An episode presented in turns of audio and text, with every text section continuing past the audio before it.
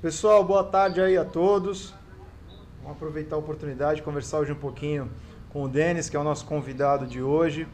Vamos, fazer, vamos, vamos falar um pouquinho sobre alguns temas polêmicos, né? E falar sobre alguns temas aí que nós estamos precisando ter mais informações, mutirão de saúde, sobre os equipamentos, se estão funcionando, se não estão, por que não estão, né? Falar um pouquinho sobre a maior expectativa aí que a gente tem aí, que é a nova Policlínica do Marapé, né, que é o novo posto de saúde que a gente está esperando aí é, há bastante tempo. Tivemos uma conversa com o prefeito, tivemos visita no bairro, né, inclusive o Denis também esteve lá com a gente.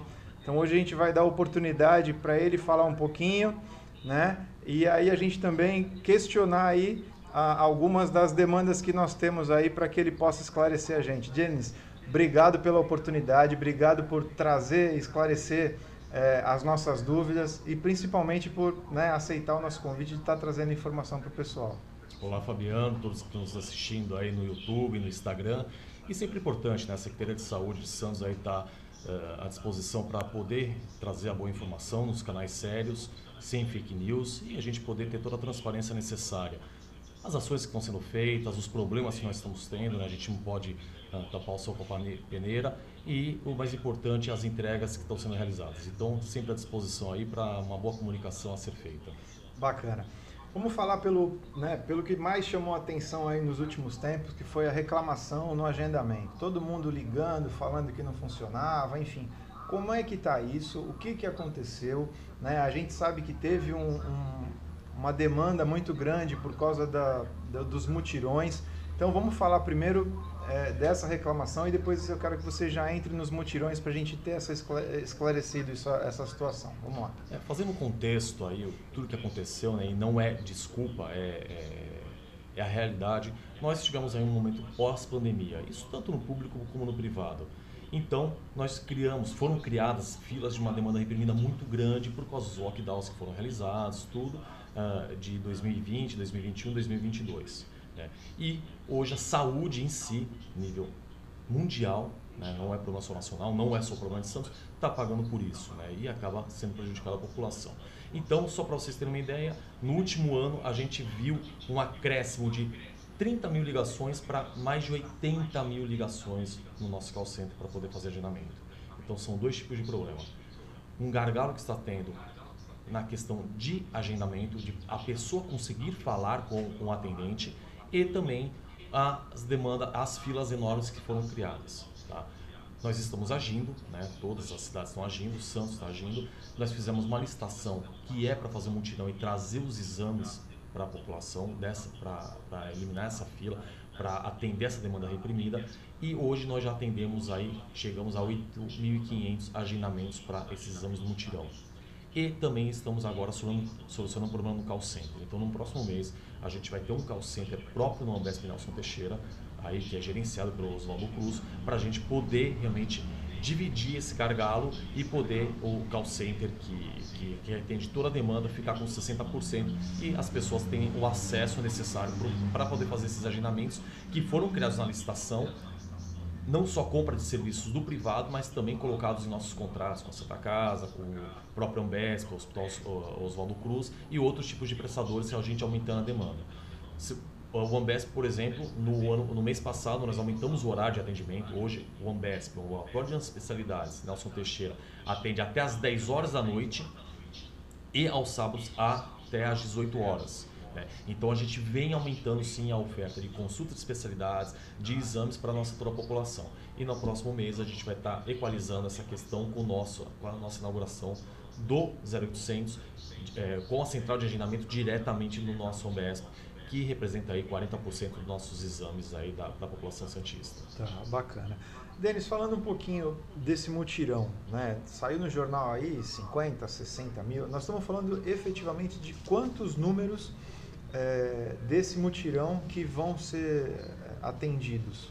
É, só para ter uma ideia, só de exames de imagem foram 43 mil tá, exames. Nós já agendamos 8 mil, um investimento aí de Santos de 10 milhões de reais para a gente poder realmente é, é, contratar esses exames aumentar a fila das consultas de especialidades e um investimento aí de, de um ano de 10 milhões de reais.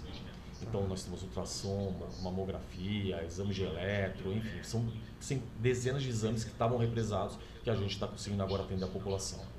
Tá, e esses exames vão ser feitos é, na cidade mesmo, preferencialmente, né? Preferencialmente não, exclusivamente dentro da cidade. Tá. Nenhum do nosso município, para esses exames e consulta de especialidades, vai se deslocar para outra cidade.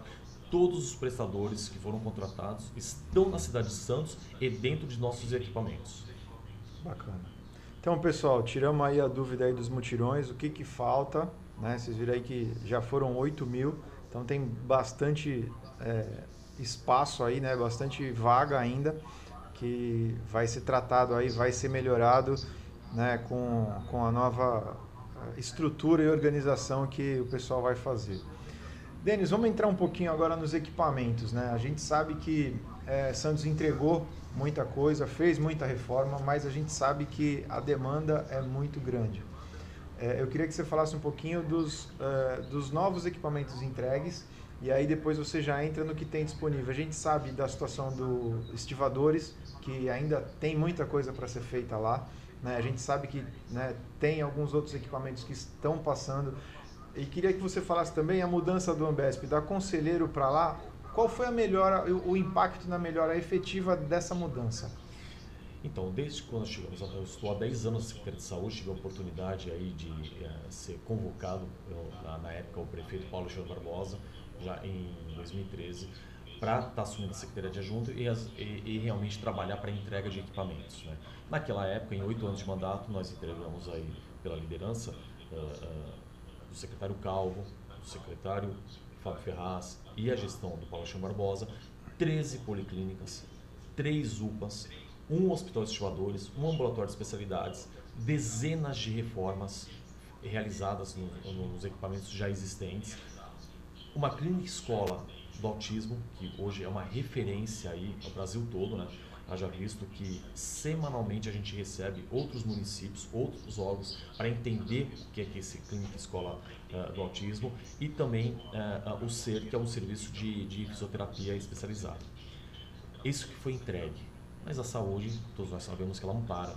Né? E o prefeito Rogério Santos deu continuidade na entrega de novos equipamentos. Né?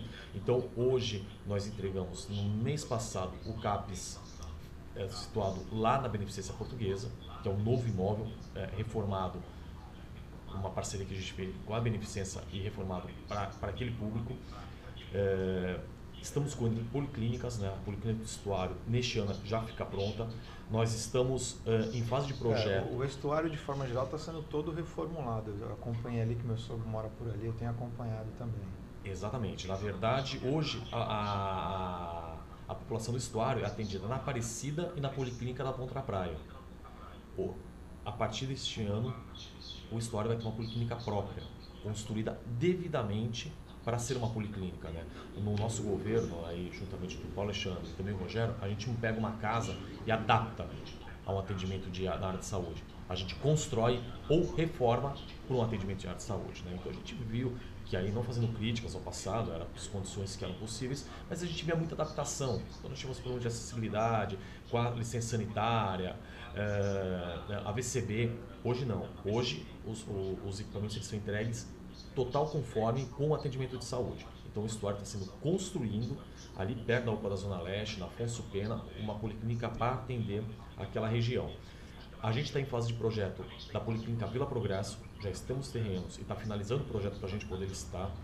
Não vai dar tempo de entregar nesse governo, mas já é o início para o próximo governo aí que estiver assumindo para poder fazer a entrega da é, Policlínica da Vila Progresso, que é uma das piores estruturas que nós temos hoje de atenção básica nós estamos construindo também, já começou a construir a Policlínica da Vila Gilda, tá? é uma realidade também este ano, para o começo do ano que vem já para poder fazer a entrega, né? E um projeto de ampliação da Policlínica Jardim Castelo e busca de terrenos da Policlínica do Marapé, São Jorge Caneleira, Morro do José Menino e o CAPS Infanto Juvenil Tô Ligado. Então, é, nós estamos ah, aí trabalhando para buscar esses terrenos para poder fazer novas construções para atender aí a demanda da saúde. Bacana. Deixa eu fazer, deixa eu pontuar aqui. Tem algumas é, demandas que a gente, né, conforme conversou com algumas pessoas, apareceram aí pra gente, que foi a demanda da Vila Haddad ali, que atende a Lemoa ali, que ela atende né, mais de um bairro ali naquela situação toda. Qual a expectativa ali naquele pedacinho ali? Porque eu sei que é um pouquinho né, complicado, trânsito, enfim. É, tem, pelo menos o terreno ali é bem grande, né? É, eu vi que vai ser feito um espaço bacana no São Manuel, onde vai ser né, ampliado ali é, todos os equipamentos. Eu queria saber ali na, na Vila Haddad se você tem alguma, alguma é. coisa para lá. A Policlínica do Alemoa e a Policlínica do São Manuel, por ali, foram. É, a, Policlínica do São Manuel foi reformada na, na última gestão, é, Paulo Michel Barbosa, e, foi, e dessa, dessas 13 policlínicas novas que nós entregamos, nós entregamos uma nova, mudança de endereço. Era uma praça, a gente pegou um pedaço da praça e construiu uma excelente aí, é, policlínica do Alemoa. Tá? Só que a saúde ela não espera, né? ela, ela é muito rápida. Então a gente está sempre é, é, fazendo todo o planejamento para fazer novas aberturas de tanto uma divisão territorial como também ampliação de novas policlínicas. Né? A gente sabe que tem todo um custo envolvido, né? Então a gente fica atento à, à, à população para onde ela está indo, aonde é crescente. Né? Então vou dar um exemplo aqui que eu sei que a gente vai entrar nesse assunto também, mas a Policlínica do Marapé, hoje foi, uma, foi um bairro que mais cresceu. Né? Foram construídas oito torres lá no Alpa Play. A, a população, a, a, o bairro não estava preparado para isso. É, tem também outros, outras habitações que foram construídas no Marapé. Então a gente está em procura de uma outra policlínica para fazer duas policlínicas, não para trocar, mas sim abrir uma nova policlínica no Marapé. Então a gente fica atento onde está indo a população, onde está tendo um crescimento da população para a gente poder uh, servir um atendimento de saúde. Bacana. Agora aproveitar que você entrou na, na Policlínica do Marapé, é, nós estivemos lá, fizemos a visita em alguns terrenos, né? apresentamos algumas possibilidades. A gente sabe que tem uma possibilidade na descida do morro, né? logo entrando na Carvalho. Temos uma um pouco mais para dentro na Carvalho, é, entrando ali na rua, é, não é Benedito, aonde era o antigo Clube Bocha também, que é um terreno é, grande. fugiu a. É, não, não vou lembrar quase agora. esquina da Carvalho de Mendonça. Isso, onde era. Aquela rua é a rua do começo da creche, antiga creche Padre Chiquinho que mudou de lugar. Eu não vou lembrar agora, mas enfim, vamos lá. E alguns outros terrenos ali, né, naquela visita que nós fizemos especificamente uh, no dia que nós estivemos lá desses terrenos que a gente viu, qual é a viabilidade de ter um equipamento ali? E, e se o equipamento é, realmente vai, pelo menos, atender grande parte da demanda? E uma pergunta que eu tenho, que eu fiz lá na época, e aí ficou, vamos ver tal, e não, não tive efetivamente a resposta. Nesse novo equipamento, nós vamos ter uma base do SAMU para algumas emergências, alguma coisa assim, como nós temos no Morro da Nova Sintra, como nós temos em alguns outros lugares da cidade? Vamos lá, então vamos dividir. Na questão da atenção básica, que é a policlínica, que é a porta de entrada do sistema SUS, é onde a, a população, o paciente, ele tem que estar fidelizado. Né? Porque a partir do momento que a gente fala em atenção básica, a gente fala em prevenção. E a prevenção é que tem que ser investida. É, nós estamos buscando terrenos, nós não temos terreno público lá, nós estamos buscando terrenos para a gente poder fazer desapropriações. Quando fala desapropriação, existe o Instituto Jurídico para fazer uma desapropriação amigável. É porque o título de compra de uma propriedade pelo poder público se chama desapropriação. Tá? Então a gente está estudando, logicamente, a viabilidade é, do projeto, como a, a, a, policlínica vai ser totalmente horizontal, vai ser vertical, qual é o tamanho do terreno, cabe o terreno, o local que vai ser colocado abrange um centro da população, a gente vai ter que fazer a divisão de território com a, com a, com a com a policlínica já existente, que é muito pequena, muito pequena. Né? Os pacientes lá, eles, dia de sol de chuva, a recepção acaba sendo na rua. Né? Ela não suporta mais o público que está. Então a gente está em estudo, é em fase final de estudo, em uma ordem do prefeito, que o Fabiano bem atento aí, realmente no dia que eu estava no Marapé, junto com o prefeito e demais outros secretários, nós estávamos andando no bairro para ver várias demandas, e uma delas era da saúde. Então, não posso antecipar não posso dar nenhum spoiler ainda, mas é, a gente está em fase final aí de, de, de, elaborar um projeto de compra de um terreno e aí sim buscar um investimento para poder fazer a construção da policlínica. Então nós temos uma luz aí no Opa, final do túnel. É, o Fabiano acabou acesa. entregando, o Fabiano acabou entregando aqui a, a, a, alguns endereços aí, mas tem um final de luz acesa e está bem acesa, tá? tá Na bom. verdade, vem uma ordem do prefeito, juntamente com o secretário Adriano Catapreta, vai ter uma nova. Tá? Então a gente está investindo nessa questão e não, não só a compra do terreno, mas a gente tem agora um outro instrumento jurídico pela nova lei de licitações que disciplina a matéria. Né? Ela vai entrar em vigência no ano que vem.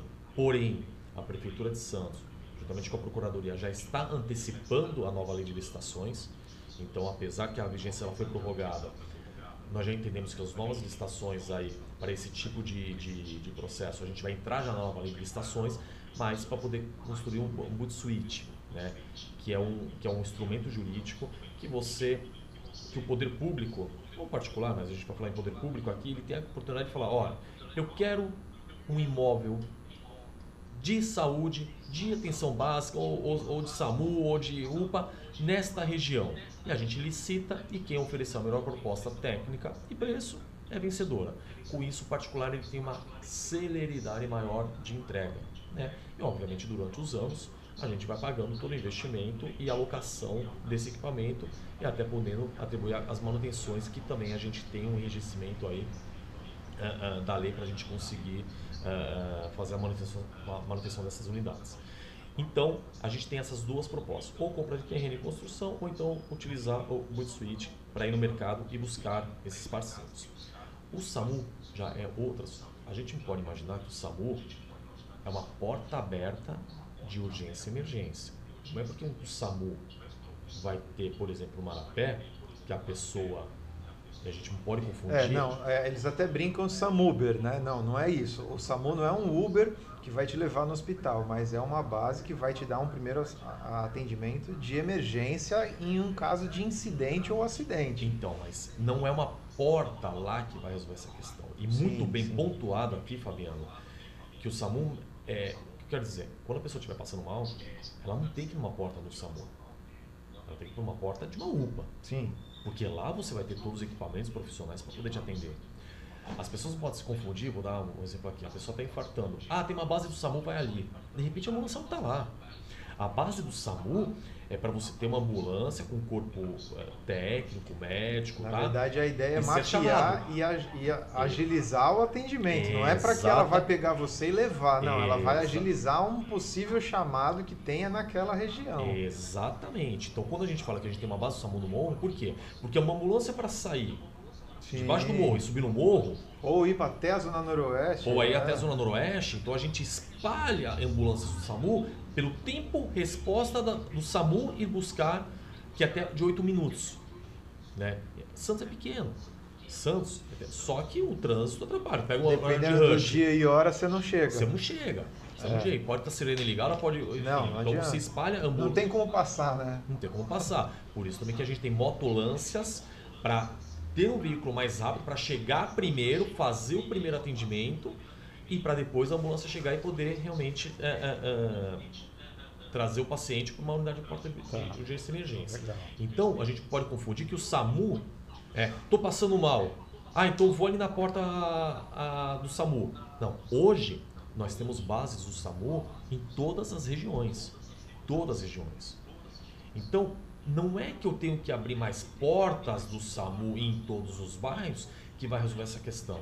Então, a gente tem que abrir, sabe o quê? Policlínica. Sim. Isso sim, tratar prevenção e ter bases do SAMUS como nós já temos nas regiões para ter o tempo resposta na ligação. Então, aquilo que eu falo é orientação. Passou mal, liga o 92 ou vai para uma UPA. Não vai, não sai correndo com ele para uma porta do SAMU. Porque de repente ele chega na porta do SAMU, a ambulância não está lá, ele vai ficar sem atendimento. E esse tempo perdido que a pessoa acha que numa porta do SAMU vai se resolver, a pessoa pode ter uma consequência aí irreversível. É, a mesma coisa na policlínica. A gente já viu algumas pessoas direcionando: ah, não, vai lá na policlínica, tem médico lá. Até pode ter médico, você até pode ter um atendimento, pode até te ajudar, mas não vai te resolver, porque a, a policlínica não é para emergência, né? E às vezes o médico que está lá, ele está habilitado para. Médico é médico em qualquer lugar, só Sim. que a gente tem especialistas. Por isso que eu falei, ele pode te ajudar, mas não vai resolver, né? Exatamente. né? Dependendo da, da Eu não vou falar uma especialidade aqui para uma, mas de repente você tem um especialista lá que ele não tem mais a habilidade, ele não tem a mão do urgência e emergência. Às vezes não tem nem um e nem equipamento. equipamento. É isso que eu ia falar agora. E nem você quebrou um braço, você vai correr na policlínica, ele não tem como fazer. Não tem o que fazer. Não tem muito o que fazer. fazer, não. Tá, então a gente tem, tem que entender e tem que informar, por isso que esse é um canal de informação sério, informar qual é a natureza de cada unidade de saúde. Né? Porque numa confusão dessa, ir para o lugar errado pode ser uma consequência irreversível. Bacana. Denis, vamos entrar. Eu fiz a, a, a pergunta da mudança né, da, da, do Ambesp, da Conselheiro para o Macuco. Qual foi o impacto dessa mudança? Total, né? 100%. Né? Nós temos aqui excelentes servidores, tá? nós temos aí médicos especialistas, enfermeiros, servidores estatutários aí que fazem um serviço de excelência fenomenal Porém, infelizmente, uh, uh, com a lei de licitações, que nós temos que obedecer na íntegra, que ninguém está questionando a lei, a gente obedece, mas tira a celeridade do poder público de, de, de fazer algumas coisas. Por exemplo, nós tínhamos um raio-x lá no BESP antigo. Se você quebra um raio-x, o que acontece? Você tem que licitar a peça. Você tem que ir para o mercado. Isso demora de seis a oito meses, sendo bonzinho se não tiver nenhuma impugnação. Aí, obviamente, a população sofre, nós somos comprados, cadê o raio-x? O raio-x não está funcionando. O servidor, você é, pede exoneração, aposenta, enfim, pode, é, é, é, tem um afastamento. E, e, ainda tem a situação do espaço público em si, né? Exatamente. Da, da qualidade do espaço físico, vamos falar assim. Eu não cheguei, ainda, ainda não cheguei lá ainda. vamos lá, vamos lá, molhei, molhei Mas, o bico, vamos lá. É, Para você repor um profissional desse, por exemplo, se sai um médico, ele tem oportunidade pela lei municipal de, de falar sim, eu aceito, fora todo o trâmite burocrático, de 30 dias. Não tem como. Você fica sem o médico. Não, não dá, não dá tempo. Então a gente, o Paulo Chão Barbosa, ele fez um programa de publicização na, na, na questão do OBSP, em parceria com a Fundação Lusíadas, ou seja, zero investimento, zero investimento uh, uh, de poder público na compra do prédio, na reforma do prédio foi feito um investimento lá pela Fundação de quase 20 milhões de reais entre compra terreno e construção e a gente levou a Ambesp para lá e foi publicizado. Então hoje a gente faz uma congestão, a gente faz uma gestão composta com o Instituto Oswaldo Cruz, que é sim o Oswaldo Cruz que tem do Hospital de São Paulo, que é o terceiro melhor hospital aí avaliado no estado de São Paulo, o quinto melhor do Brasil, que está junto aí no mesmo quadradinho do Einstein, do Ciro Libanês, tá? e faz hoje a gestão do ambulatório de especialidades. E qual é a oportunidade? Quebrou um raio-x? No dia seguinte ele está arrumando. Talvez ele não consiga arrumar porque falta peça, mas no dia seguinte ele já começou a arrumar. Então, já o processo começou. Dois dias, né? três dias ele já está já tá consertado. O médico faltou, ele repõe imediatamente. Não só médico, né? Qualquer tipo de profissional. A gente consegue melhorar a quantidade de ofertas. Então, quando você contrata um especialista, por exemplo, um dermatologista, no setor público, primeiro que você não pode contratar aí por lei pela Constituição, uma contratação direta. Você não pode ser seletista no serviço público. Você tem que ser estatutário. Ele tem 60 dias para tomar posse. Ele, durante 60 dias posse, você é um bonzinho, se tiver concurso aberto. E você vai ficar. E ele pode sair depois de uma semana. Ou então ele vai ficar 30 anos. Numa situação publicizada, você acabou com a fila de dermatologia. Você fala para a organização social, ó, agora eu não preciso mais de dermato. Agora estou precisando de pneumo porque passou uma pandemia aí e pneumologia que ninguém falava, hoje é essencial. Então você encerra um contrato de dermatologia, imediatamente consegue de pneumologia. Então nós temos aí 32 especialidades que a variação mensal acabou a fila, a gente equaliza na, na, em, outra, em outra especialidade. Eu acho que esse é o ponto assim, fundamental onde a gente avançou muito na questão de atendimento às necessidades. Né? Acho, que esse, acho que esse foi o ponto gente, quando você fala de que ah, se eu não preciso mais de um dentista, eu contrato um oftalmo, se eu não preciso de um oftalmo, eu contrato um ginecologista, enfim. Eu acho que essa possibilidade de, de solução é algo bem bacana. A gente viu uma demanda crescente, a gente chegou para a organização social, os Cruz falou, oh, quero estender agora até 10 horas da noite. E, vou, e vamos pagar por isso. Ninguém vai fazer nada de graça. Vamos, o que fizemos? Ajustamento no contrato. Eles contrataram uma nova equipe, estenderam o horário de todo mundo e abriu até 10 horas da noite. Se amanhã essa fila você vê que 10 horas da noite já equalizou, tá? Você diminui para 8 horas. Você busca uma economicidade, você fecha, tá? E como no sábado, era até as 2 horas, agora está até 18.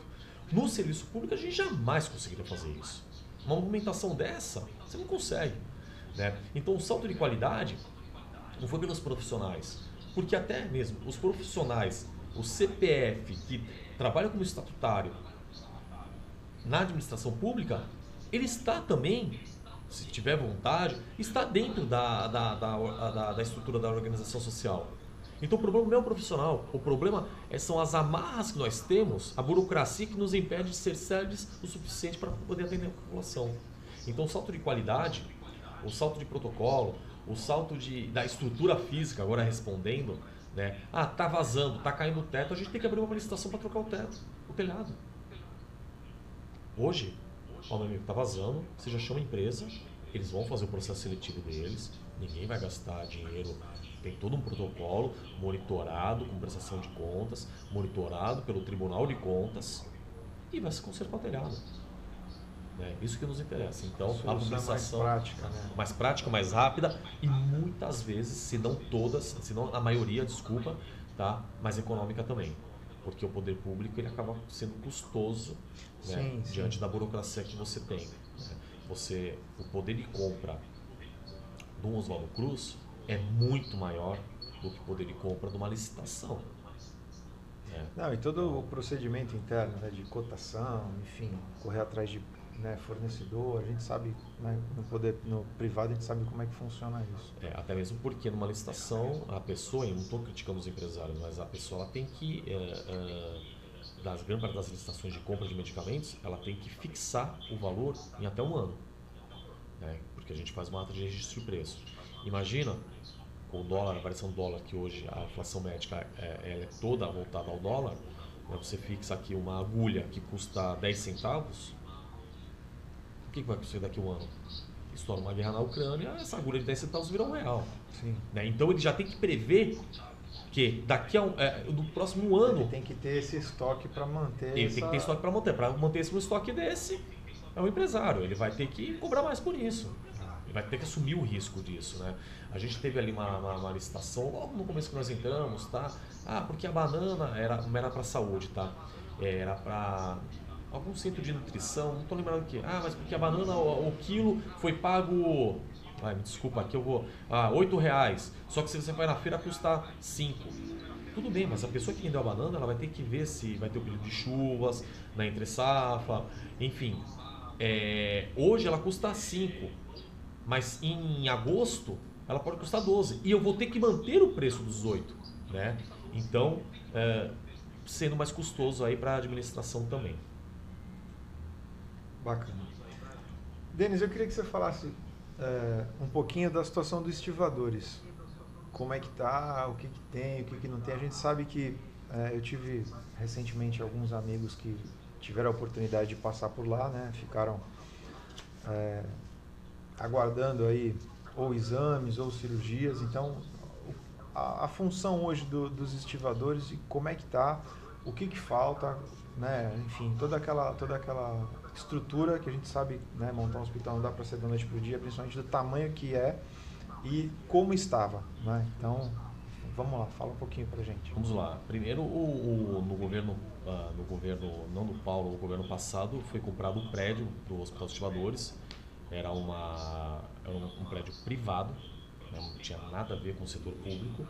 E quando nós assumimos aqui em 2013, nós encontramos aí uma, uma, uma reforma do hospital que se optou por suspender essa reforma e fazer uma reforma geral.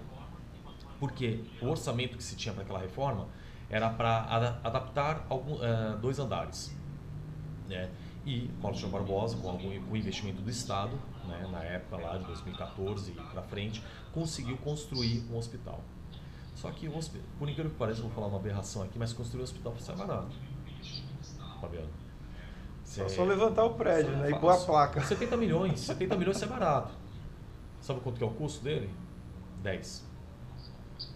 Isso quer dizer, em sete meses, você paga todo o investimento que você construiu no hospital. E quando eu falo de 70 milhões, 70 milhões com equipamento, com tudo. Então, por isso que eu brinco aqui, é barato né, para construir um hospital. O problema não é construir, é, é custear. Né? Porém, pode chamar posso conseguir o verbo de investimento e conseguir uma parceria com o Estado também para fazer o custeio. Tá? Hoje o custeio dos estivadores, que está em 9 milhões e 900, mas que na época era 7, o Estado entra com 4 milhões e meio, entra com metade e a União, infelizmente, só entra com 1 milhão e 300. O resto é feito de fonte municipal. E começamos com a maternidade, que é a única porta aberta que tem nos estivadores. Tá? Então, a mulher, ela, ela, ela tá para ter o parto, ela vai procurar os estivadores, que hoje é a maior maternidade e a mais complexa da região entre pública e privada. Ah, não deve nada para privado. Me desculpa ela é melhor que o privado na região. Desculpa os hospitais particulares, sim, sim, tá? mas ela ela tá ela tá uma complexidade de excelência. Tá? É, a gente e, tem escutado boas referências aí, né, nesse sentido. Tem, isso é isso é constatação. Muitas mulheres do privado querem ganhar seu bebê na maternidade pública dos estivadores, que é um hospital municipal. Porém, lá não é só maternidade. A gente começou com maternidade lá atrás e o, o prefeito Paulo Barbosa e o Rogério Santos é, é, diante das parcerias, aí nós conseguimos chegar a 151 leitos. Desculpa. Podendo chegar a 223. Então hoje nós temos 151 leitos aí no financiamento que a gente tem que repassa para o Instituto Oswaldo Cruz de 9 milhões e 900 por mês. Isso aí nós temos ali a referência de vascular, que era, que era um problema que nós tínhamos na região.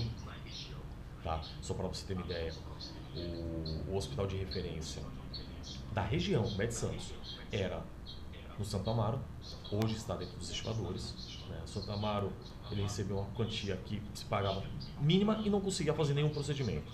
E aí, aí o paciente que tinha problema vascular tá, ficava, não era atendido, ah, um problema vascular, né? Para o leigo, o que, que, é isso? Computação de perna e até levar à morte. É isso que é aí que, que, que, é o problema vascular. Hoje a gente faz vascular, endovascular. A gente tem um centro de endometriose, que foi uma vitória para a mulher aí, juntamente com, a, com o fortalecimento agora com a vice-prefeita Renata, juntamente com a vereadora, que hoje é secretária de Desenvolvimento, Aldrin, Adriano Catapreta e o Rogério Santos, nós fortalecemos a endometriose, começou na gestão passada, mas a, gente fortaleceu. E o parto de alto risco, que antes a gente era, era do Guilherme Álvaro, exclusivo do Guilherme Álvaro, hoje também a gente está aqui. E também cirurgias e clínica médica. Então a gente tem 151 leitos ativos. Eu tive a oportunidade de estar na semana passada em Brasília, e a gente brinca aqui para passar chapéu, passar chapéuzinho mesmo. Deputados, olha, querem investimento, precisa investimento, e nós fomos atendidos lá pelo deputado Paulo Alexandre Barbosa, na qual se comprometeu, ele falou, foi bem claro, quero saber quanto, quero saber até onde a gente consegue chegar. Eu falei, é, fiz uma brincadeira com ele, né? Ah, deputado, o prefeito passado, ele optou ao invés de, ao invés de é, é, construir hospitais campanhas para o Covid, em campo de futebol, em, em quadra poliesportiva, o prefeito passado, um tal de Paulo Alexandre Barbosa, ele resolveu colocar a estrutura dos equipamentos já existentes. E ele falava lá atrás, como bom visionário, falava o seguinte: eu quero deixar preparado para uh, ah, investir na nossa estrutura hospitalar e não inventar tendas, nada contra outras cidades, mas não inventar tendas, hospital para depois colocar para o chão. E foi isso que ele fez. Ele deixou 223 leitos preparados, preparados para uh, abertura de novos leitos. Então hoje nós temos capacidade de atender 223 leitos. Nós não precisamos de verba de investimento para isso. E agora ele se comprometeu uh, para buscar verba de custeio, que é aquilo que nós conversamos no, no início. Construir até que não é tão difícil, né? o problema é manter. Né? Ele falou, compromisso meu com a Saúde de Santos, como sempre foi, né? de buscar verba de custeio aí, juntamente com a esfera federal, para a gente poder fazer abertura de novos leitos. Tá? Então, juntamente com o prefeito Rogério, secretário Dano Cata Preta e o nosso deputado vão buscar verbas aí para a gente poder fazer a abertura de novos E, e assim, você está trazendo um, um, cenário né, bem complexo. É, eu trouxe um tema né, bem delicado também, né, que a gente sabe de tudo isso. A gente não pode esquecer que os estivadores estão tá em reforma. Então, assim, o, o pouco que os estivadores conseguiam ajudar com a reforma, né, assim, nós tivemos um problema agravado, porque acho que não, sei se estava na expectativa essa reforma agora, né, nesse momento pós-pandemia. Na verdade, assim, em tanto de reforma, a gente fez uma ampla reforma, nós fizemos a construção. Só ficou o esqueleto do hospital, né? O hospital de 1970, a gente não pode, hoje não teria protocolo sanitário nenhum para você atender. Nós temos fotos antigas daquela época, e eu vi durante a construção, que era piso, era taco de madeira os leitos hospitalares. Hoje é inadmissível isso para a infecção hospitalar, né? A saúde ela vai se atualizando. Então ela foi construída por completo, só ficaram as estacas lá. E vou te falar mais, ainda teve que colocar mais estaca porque o prédio da frente de três andares estava caindo. Né? Então ainda no meio da obra a gente descobriu que ele estava tombando e ainda foi colocar aquelas umas estacas metálicas, tudo que... E eu tenho habilidade disso porque eu tive a oportunidade de participar desse projeto e, e também participar da obra. É, hoje, nós não temos reformas no Hospital de Estivadores. Hoje ele está completo. Ele, o que precisa de abrir de leitos, o que a gente só precisa de uma coisa, custeio. Tá? Então a gente já tem aí um contrato aí assinado, suspenso para o aditamento dos danos, precisando aí de um milhão e meio de reais para a gente abrir tanto a UTNEL e também mais clínica, é, mais leitos de clínica cirúrgica e clínica médica. Tá, não, bacana. Cara, nós estamos chegando aí a pouco mais de 40 minutos aí de conversa, acho que deu para esclarecer bastante coisa. É, vou te deixar à vontade aí para né? Eu sei que você trouxe muitas informações, mas o que, que você queira passar aí para a gente? Né? Eu estou já meio que adiantando isso, porque a gente sabe que os, as redes sociais, algumas cortam aí a gente, apesar da gente estar tá gravando aí e soltar isso depois, mas principalmente o Instagram que está ao vivo aqui no YouTube também, a gente sabe que tem essa limitação aí que né, de repente pode acontecer. Então, eu queria que você trouxe, passasse aí o que, que você trouxe de novidade é, e falando agora né, futuro, o que, que vem de novidade para a saúde, o que, que a gente pode esperar é, ao longo aí do, dos, até o final do ano, vamos falar assim. Ah, a gente está agindo para corrigir os problemas, né, como os eletocentros, como a centro de agendamento, os mutirões, né, a gente vai sentindo isso uh, dia a dia. A gente tem vários projetos em andamento, a Secretaria de Saúde está na velocidade máxima, como sempre, como tem que estar e como sempre foi. É, e a gente falou muito de obra, né? Policlínica Barpé, extensão do Jardim Castelo, construção do projeto de progresso, mas nosso ex-prefeito Paulo Alexandre sempre falou assim, não, é, a, não se constrói uma política pública com, somente com tijolos, né? E o grande resultado que nós tivemos aí, graças aos estivadores e graças ao Mãe Santista, foi a redução da mortalidade infantil. É aí que você vê, não são só números, né? São vidas que foram salvas, né? nós, nós assumimos aqui, isso é histórico, não é do governo passado, retrasado, no último que foi, ou de 10 anos atrás, ou do de 20, histórico, que a região da Baixada Santista nunca tinha atingido um dígito de coeficiente de mil nascidos vivos pela mortalidade infantil. E hoje nós chegamos a 7,8. O que nós éramos criticados pelo alto índice, por exemplo, em 2010 de 14.1, a região mais acima na questão da mortalidade infantil, hoje nós estamos 7.8. Tá? Só de Santos. Só de Santos. Tá? Então, é, é isso que a gente faz a saúde. É isso que a gente tem orgulho. Né? Lógico, as construções são os que chamam atenção, mas quem perde um filho não tem preço. Né? E toda a construção que é feita em tijolo, investimento, é para isso. É, São os não, e, e é aquilo que você bem lembrou aqui, né? não é só construir, é você manter o dia a dia. Entrando um pouquinho nessa seara da criança, é, nessa fase, quantos leitos nós temos? Eu não sei se você tem esse número de bate-ponto, mas assim, no caso de UTI, nessa fase, na faixa das crianças, assim, eu sei que é um tema, né, que volta e meia vem sempre à tona, mas na nossa região, como é que é isso? Quanto, quanto a gente consegue atender das crianças, seja numa UTI, seja num, hospital, enfim, isso no caso público? Primeiro que a gente tem aí é, pediatria em todas as UPAs, né, nas três portas que nós temos, UPA Central, UPA da Zona Noroeste UPA da Zona Leste, a gente tem pediatras lá, uh, tempo integral, e leitos, uh, leitos de urgência e emergência para pediatria. Nós, em minha cidade de Santos, tá, é, nível nacional, a gente sofre com falta de leitos de pediatria imenso. E Santos não é diferente, ainda mais que Santos é uma cidade polo que acaba, que acaba atendendo a região toda, né? A gente sabe que as regiões vizinhas, elas dão entrada pela nossa porta de UPA, né? Porque tem uma, uma, uma um problema de atendimento, talvez nas cidades, né? Dá para entender, mas a gente acaba absorvendo essa... Então, hoje nós temos aí 10 leitos de UTI Natal. O que, que é UTI NEL? Nos estivadores, mais no Complexo da Zona Noroeste, Entendeu? É um bebê que nasce e que já precisa de um atendimento de UTI. Logo quando nasce. Logo quando nasce. E nós precisamos aumentar sim. Esse foi um pleito que eu levei para Brasília de mais 10 litros de UTI neonatal nos estivadores. E a gente precisa de UTI pediátrica, que são crianças que que tem alguma enfermidade que precisa de UTI. E isso aí a gente tem a gente tem é, é, contratação juntamente com a Santa Casa e a gente está buscando espaço, inclusive hoje eu já fiz uma cobrança jurídica para ver como é que está uma lei autorizativa para a gente poder buscar no privado a compra dessa UTI pediátrica, que a gente vê como é a Santa Casa ela está sufocada, tanto no público como no privado. E muita gente fala, ah, porque a Santa Casa não dá lei. Como é que ela não quer dar lei? Não Óbvio, tem onde enfiar, não tem né? aonde tem, colocar, não tem leito para para, para, para, para transferir esse paciente. Né?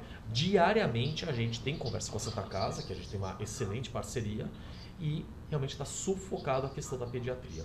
Nós temos uma escassez aí de médicos pediátricos no mercado, né? é uma especialidade aí que está uh, ah, perdendo sua força na, na, questão de quantidade, aumenta a demanda e baixa a, a, a, a oferta, mas a gente está buscando recursos instrumento jurídico para a gente buscar no privado a compra dessas UTIs pediátricas para a população santista. Bacana. Denis, para fechar agora com régua, né, passar a régua e fechar com chave de ouro, eu queria que você falasse um pouquinho no atendimento da UPA, aquelas cores, é, que é algo que né, a gente sempre está lá, tá, sempre tem uma reclamação, ah, porque eu cheguei primeiro e saí por último, enfim não estamos falando de logística, né? O primeiro que entra é o primeiro que sai. Não, nós estamos falando de atendimento, de situação é, emergencial, enfim, a gente sabe que tem os, a, as emergências que chegam de ambulância ou com o SAMU, enfim, tem toda uma regra, tem toda uma situação que tem que ser é, feita, tem que ser é, levada em consideração.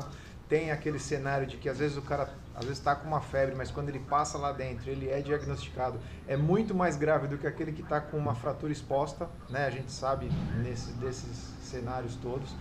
E aí, para a gente fechar com chave de ouro, eu queria que você desse um, um, uma esclarecida nesse ponto, porque eu acho que é algo que sempre, sempre gera discussão, não adianta.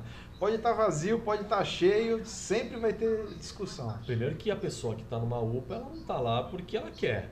Né? Ela tá lá porque ela precisa. Então ela já tá com um sentimento já, tipo, estou precisando de ajuda, né? Emergência, né? Quero ser o primeiro. É, é, é ainda tem esse aditivo, é, quero ser o primeiro. Ela não tá numa praça, ela não foi andar de bicicleta, ela não tá numa fila, ela tá lá porque precisa, né? E com uma doença, ela tá, ela tá querendo ser tratada, né?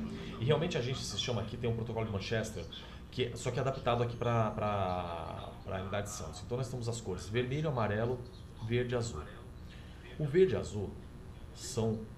Você passa primeiramente uma classificação de risco, o enfermeiro preparado para ser para fazer a classificação e vai medir suas uh, uh, vitais.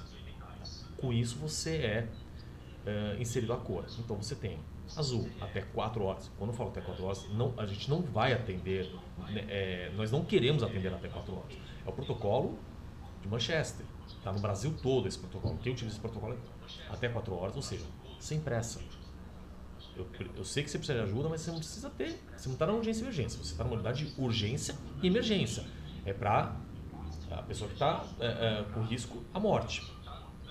O verde, que é até duas horas. O amarelo, esse sim tem que estar tá lá em até 30 minutos. E o vermelho imediato. Vamos dar um exemplo aqui, a pessoa que está infartando, ah, espera, a gente nem pergunta o nome. A gente primeiro salva, depois faz, e depois pergunta o nome. Né? Então nós temos essas quatro cores. E há oportunidade de reclassificação. Então, de repente, a pessoa está com uma febre, tá, não sei o que, está lá esperando, tá, há uma descompensação, ela é reclassificada, virou amarelo. Então, ela vai passar na frente. Tá? Então, numa UPA, e não só na UPA, no SAMU também, na ligação, às vezes a pessoa fala: Olha, tá demorando a ambulância para chegar. Quem atendeu foi o médico. Então, até a gente fala assim: outro, às vezes, outro dia eu recebi uma ligação: Denis, estou precisando do SAMU, liga lá para mim. Não, eu não posso ligar. Eu sou secretário de não posso ligar. Porque quem tem que ligar é quem está do lado, que vai passar o que está acontecendo para o médico, né? real.